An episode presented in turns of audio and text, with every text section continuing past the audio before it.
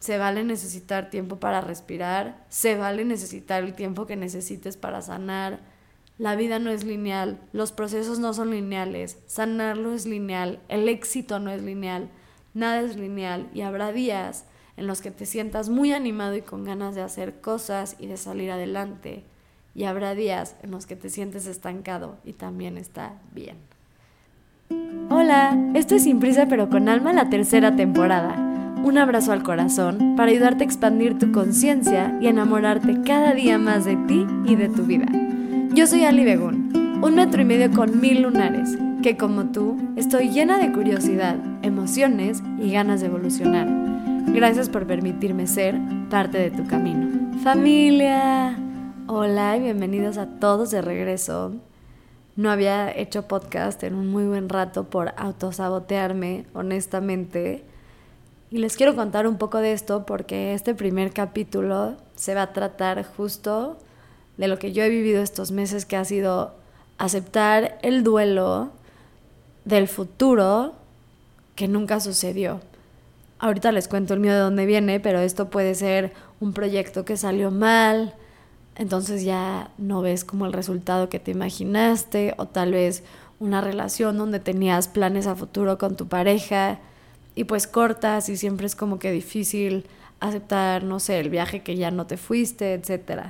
Entonces de eso quiero hablar hoy, pero antes de empezar te quiero leer algo que escribí, que tal vez puede conectar contigo, con tu alma, que lo escribí en un momento donde yo estaba viviendo este duelo. Entonces ojalá y te logre abrazar. Y dice, aprendí a darle espacio a la pérdida del futuro que nunca llegó Aprendí a tomarme un momento para procesar un futuro que nunca se vivió, un sueño que no se cumplió, un amor que se rompió, una meta que no se alcanzó. Aprendí a regalarle minutos de silencio al futuro que nunca sucedió, a soltar la ilusión y a aceptar que mi camino cambió. Aprendí que se vale estar triste al ver cómo se desvanecen mis planes, pero sobre todo aprendí que lo que sí está en mis manos es enamorarme de mi presente, aun cuando me duele dejar ir las ideas que tenía de mi futuro.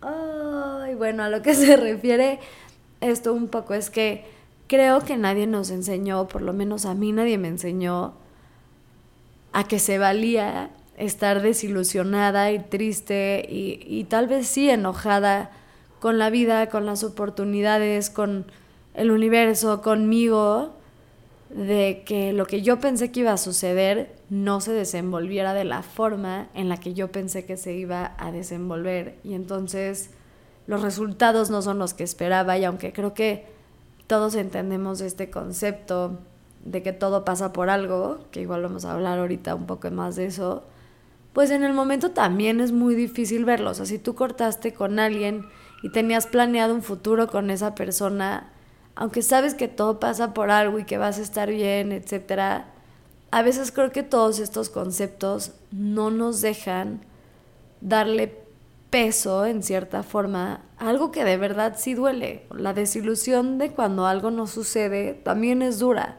¿no? Y aunque me encantaría seguir esta frase todo el tiempo de hacer todo lo que hago enfrente de mí con el corazón, sin importar el resultado, que es como trato de, de vivir mi vida, no dejo de ser humana y no dejo de pasarla mal cuando llega a mí momentos difíciles que justo no son el resultado que yo esperaba. Y a mí me pasó esto este año con mis proyectos, como que me perdí un poco en lo que quiero lograr. Mis libros han sido todo un proceso que, que no les ha ido como esperé que les fuera el algoritmo me soltó, como que de repente dejé de conectar tanto con ustedes, entonces me siento como sola y lo que hago ya no les gusta, entonces es como todo un proceso para mí de también aceptar, ¿no? Primero que nada todo esto.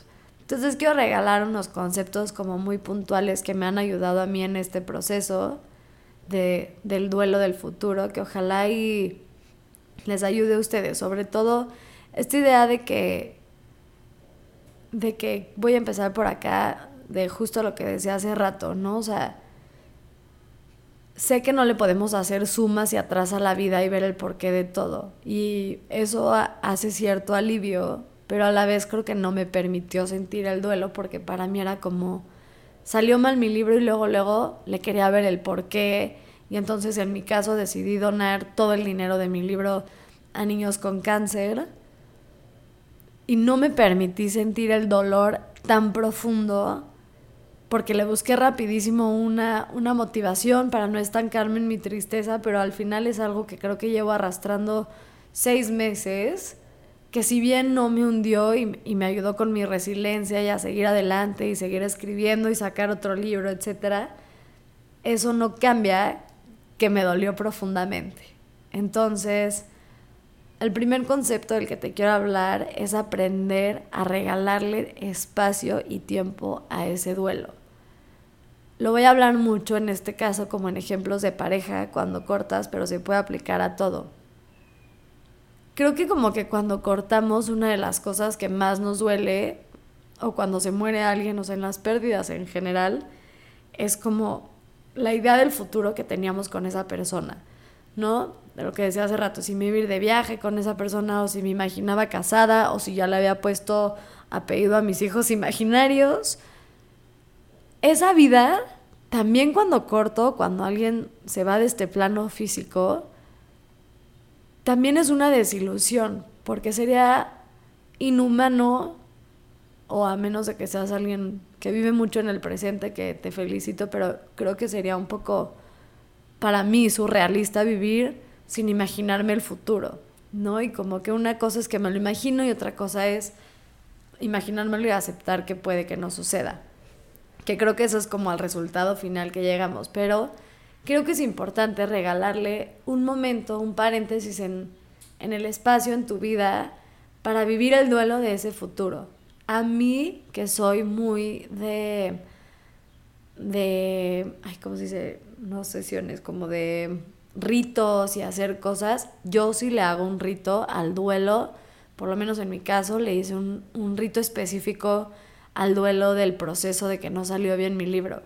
Para mí, en, en mi caso, me senté, prendí velas, saqué una carta porque me ayudó a inspirarme porque no estaba inspirada, escribí una carta justo a mi versión pasada pidiéndole perdón porque no se logró lo que se quería lograr, pero a la vez abrazándola, porque sé que lo hice como desde lo más bonito de mi corazón y que intenté hacer un producto y que todo el tiempo trato de hacer cosas que puedan ayudarle a los demás.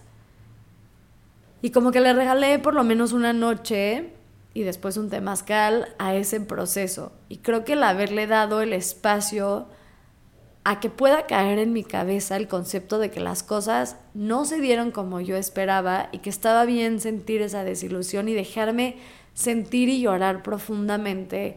Toda la desilusión que conllevó, me ayudó a procesarla mucho más rápido, no tal vez en velocidad, aunque sí, pero como que viví muy fuerte la emoción, me dejé experimentarla por completo, me dejé llorar, estar enojada, todo lo que tenía que haber vivido, pero le dediqué su tiempo, lo, honré sobre todo, esa es como la palabra clave.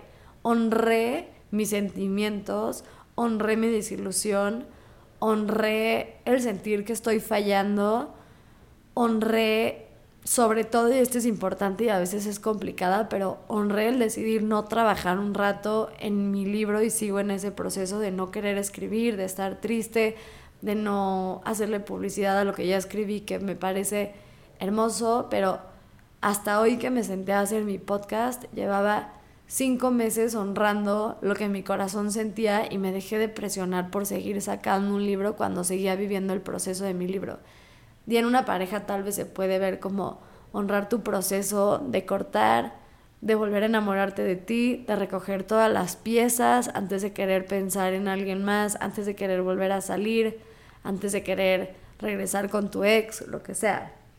Antes que nada creo que como que lo más importante es aprender a darles espacio y honrar y escucharte y escuchar cuando todavía no estás listo como para reconstruir las piezas tan rápido, ¿no? Y se vale, yo no quería escribir, estaba terca, no quería continuar con mis proyectos. Y creo que hay una línea muy delgada entre sobrepresionarte y dejarte vivir el proceso. Entonces a mí me gustó mucho poderme dar estos meses para, para recalibrarme, para volver a cuestionarme por qué hago lo que hago, etc. Entonces este es lo primero que te quiero dejar, es como que regálale el duelo que se, que se merece y honra esto que sientes. Lo segundo que aprendí, que es un poco difícil de escuchar, es que se vale tener sueños inalcanzables, o sueños, más bien, pero aprendí a aceptarlos tal y como eso, sueños. Como que creo que de repente escuchamos mucho esta idea de que todo lo que te propongas lo puedes lograr y todo, todo lo que tus sueños y esto de manifestar el futuro que tú quieras y todo, que es lindísimo y definitivamente les deseo a todos que se cumplan todos sus sueños. Pero algo que yo he aprendido en este bonito camino es que, por ejemplo, yo me muero de ganas de tener un bestseller, pero ese es un sueño. Y entonces lo único que es ese sueño para mí es un motor para seguir escribiendo, escribiendo, escribiendo, escribiendo, pero suelto la idea, y me ha costado mucho esto, de que tengo que tener un bestseller, porque si mi sueño es lograr eso y nunca llego, porque todo el tiempo estoy escribiendo y si estoy apuntando para allá, o sea, los sueños al final me refiero a que son la como si fuera un arco y flecha, zona donde quieres aventar, pero no pasa nada si tu flecha se queda a la mitad del camino porque creo que a veces con estas metas tan grandes y los sueños, pensamos que si no llega mi flecha a apuntar al blanco, o sea, a llegar al tiro al blanco, si no llega ahí, quiere decir que, que no fui exitosa y que no lo logré y todo esto. Y entonces a mí me ha ayudado mucho dejar de ver mis sueños como estas metas que tengo que lograr, sino simplemente lugares hacia donde apunto. Y a lo que me ha ayudado esto es como a quitarme presión, ¿no? Y en el amor me pasó igual. Dejé de presionarme por encontrar novio, ¿no? Y aprendí que en lugar de salir para encontrar al amor de mi vida, yo iba a salir con personas para pasarla bien, para conocer gente, para conocerme en ese proceso. Ya si llego al blanco, que sería, por ejemplo, tener una relación o casarme, qué padre. Pero yo le estoy apuntando hacia allá, aprendiendo a que si no llego a ese lugar, también es súper válido. Y yo siento una paz enorme cuando dejo de ver mis sueños como cosas donde quiero llegar o tengo que lograr y más bien lo veo como guías bonitas hacia lo que me gustaría hacer, pero que todo lo demás de mi proceso es igual de válido que si llego o no llego a mi meta. El tercer concepto que te quiero dejar, que igual y los que hacen psicología positiva me van a matar, pero lo escuché alguna vez y me encantó, creo que está muy de moda la gratitud y me parece precioso y sí hay que estar agradecidos porque sí tenemos un millón de cosas por las cuales agradecer y estoy segura que todos tienen más motivos para agradecer que para estar desagradecidos. Pero eso no quiere decir que tengo que agradecer todo lo que me pasa. Por ejemplo, yo no estoy agradecida que salió mal la impresión de mi libro. Es algo que no puedo agradecer porque es algo que no se sintió bien. De lo que puedo estar agradecida es que gracias a que no salió la impresión bien de mi libro, decidí donar el dinero a niños con cáncer y me demostró a mí que tengo una capacidad de abundancia mucho más grande de la que yo pensé que tenía. Eso sí estoy agradecida. Pero del hecho de que mi libro haya salido mal impreso, no, no estoy agradecida. Y en esta moda de querer agradecer todo, todo lo que nos pasa, creo que otra vez no nos estamos permitiendo como dejarnos otra vez estar enojados y pues no, no agradezco esto. Por ejemplo, puedes, la, la muerte de alguien, ¿no? Que es un tema súper sensible, o sea, no, yo no creo que nadie está agradecido cuando alguien que amas se muere, a menos de que la persona esté sufriendo y dices como, bueno, pero tampoco, tampoco tienes que agradecer la muerte de alguien. Puedes agradecer la resiliencia que te generó aprender con la muerte de alguien, los caminos que, abriste, cómo conectaste con tu espiritualidad, todo eso sí, pero la muerte en sí no tienes por qué agradecerla. Como que aprender a que no tengo que agradecer todos los procesos, todo lo que pasa, todas las situaciones, se vale estar enojada y aún así yo decidir hacer alquimia y transformarlo a cosas positivas es válido, pero en sí lo que no me gusta que sucedió, se vale también sentir no agradecimiento hacia algo. Permítete también no estar agradecida de que tu novio te cortó. Tal vez desde ahí, pues qué padre que vas a recoger las piezas de tu corazón roto para convertirte en una versión más chida tuya. Pero el dolor en sí de que la persona que amas te puso el cuerno o te dejó, lo que sea, eso no tienes por qué agradecerlo. Y a mí me ha dado mucha paz el permitirme sentir esto. Otro concepto del que te quiero hablar, el cuarto, es que las cosas pasan por algo o no. Y está en ti si tú decides que pasen por algo. Pero también se vale decidir que las cosas no tienen que haber pasado por algo. También se vale aceptar que las cosas solo pasan. De repente en este tema otra vez de querer como, como crear resiliencia rápido, creo que de repente es como, no, pero todo pasa por algo y es como, pues sí, o sea, yo, yo en lo personal creo que sí es padre definir que las cosas pasen por algo porque, porque pues, hace que todo tenga un propósito. Pero no necesariamente tengo que hacer que pasen. Hay cosas que me han dolido que hasta hoy no les veo el por qué sucedieron y puede ser que me muera y nunca lo veo. Y tampoco pasa nada con que no encuentre respuesta al por qué pasó algo. El sexto concepto, voy un poco rápido, pero creo que, creo que son conceptos cortitos. A mí me daba mucho miedo sentir que estaba fracasando.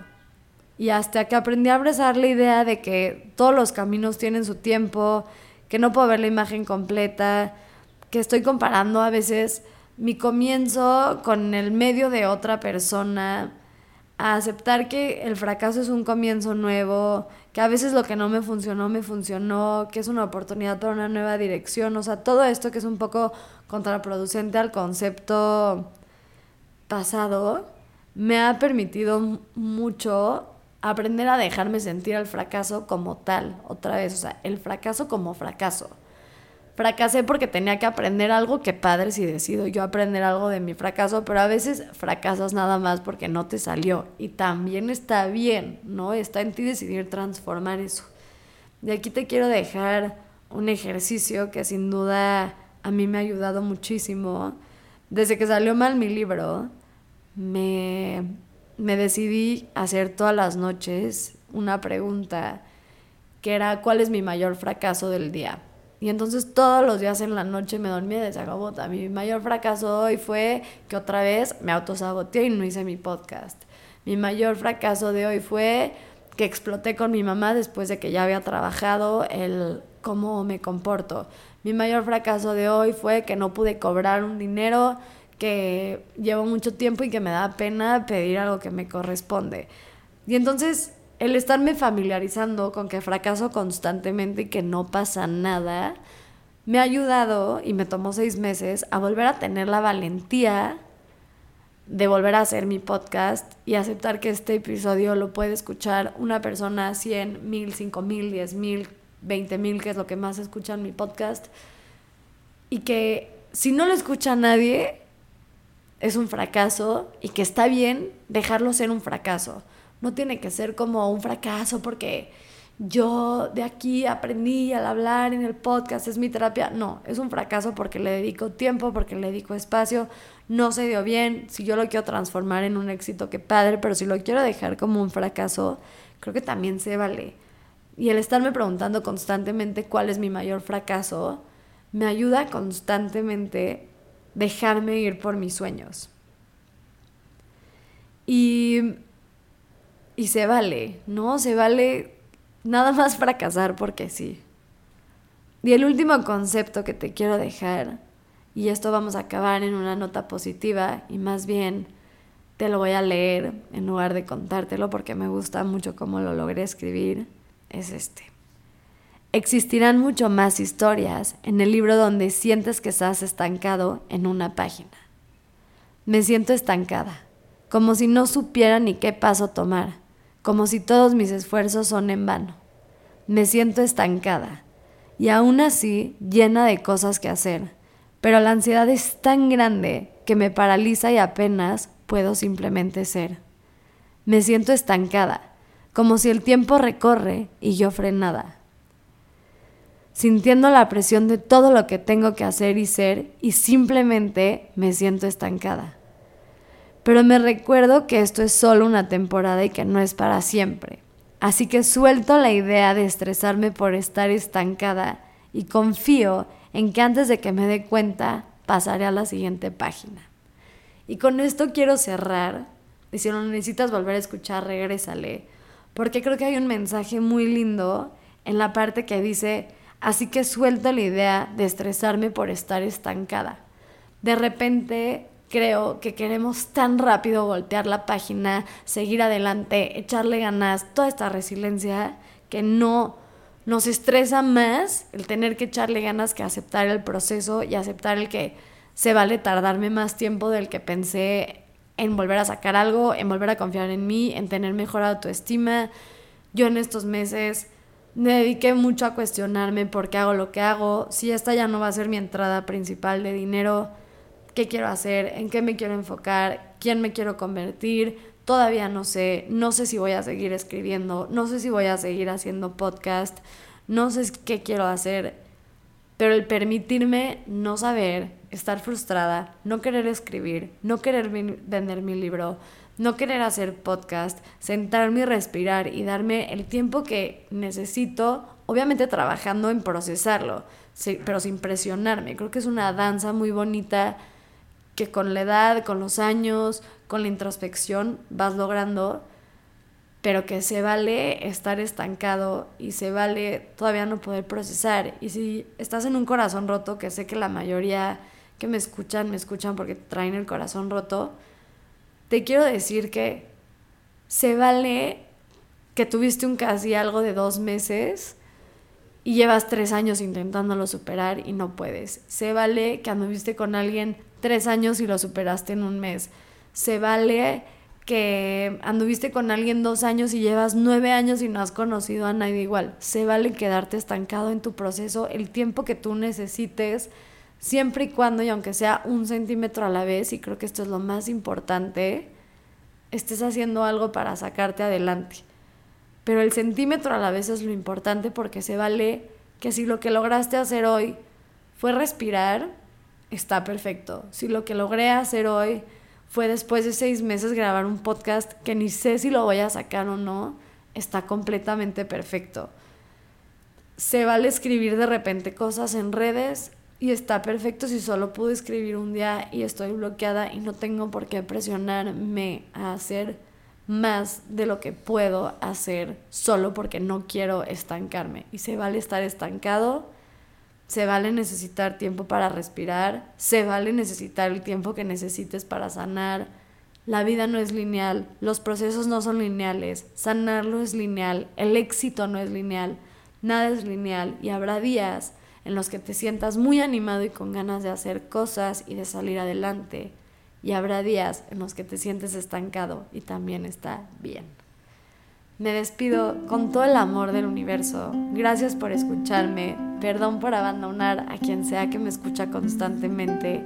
Gracias a cada mensaje que me escriben cuando puedo ayudarlos en sus procesos. Les recuerdo que mis libros sí están a la venta y también mis terapias y todo están en www.alibebum.com. Si escuchaste esto, te gustó, te resonó y crees que podría ayudarle a alguien, no dudes en compartirlo. Y otra vez, muchas, muchas, muchas gracias.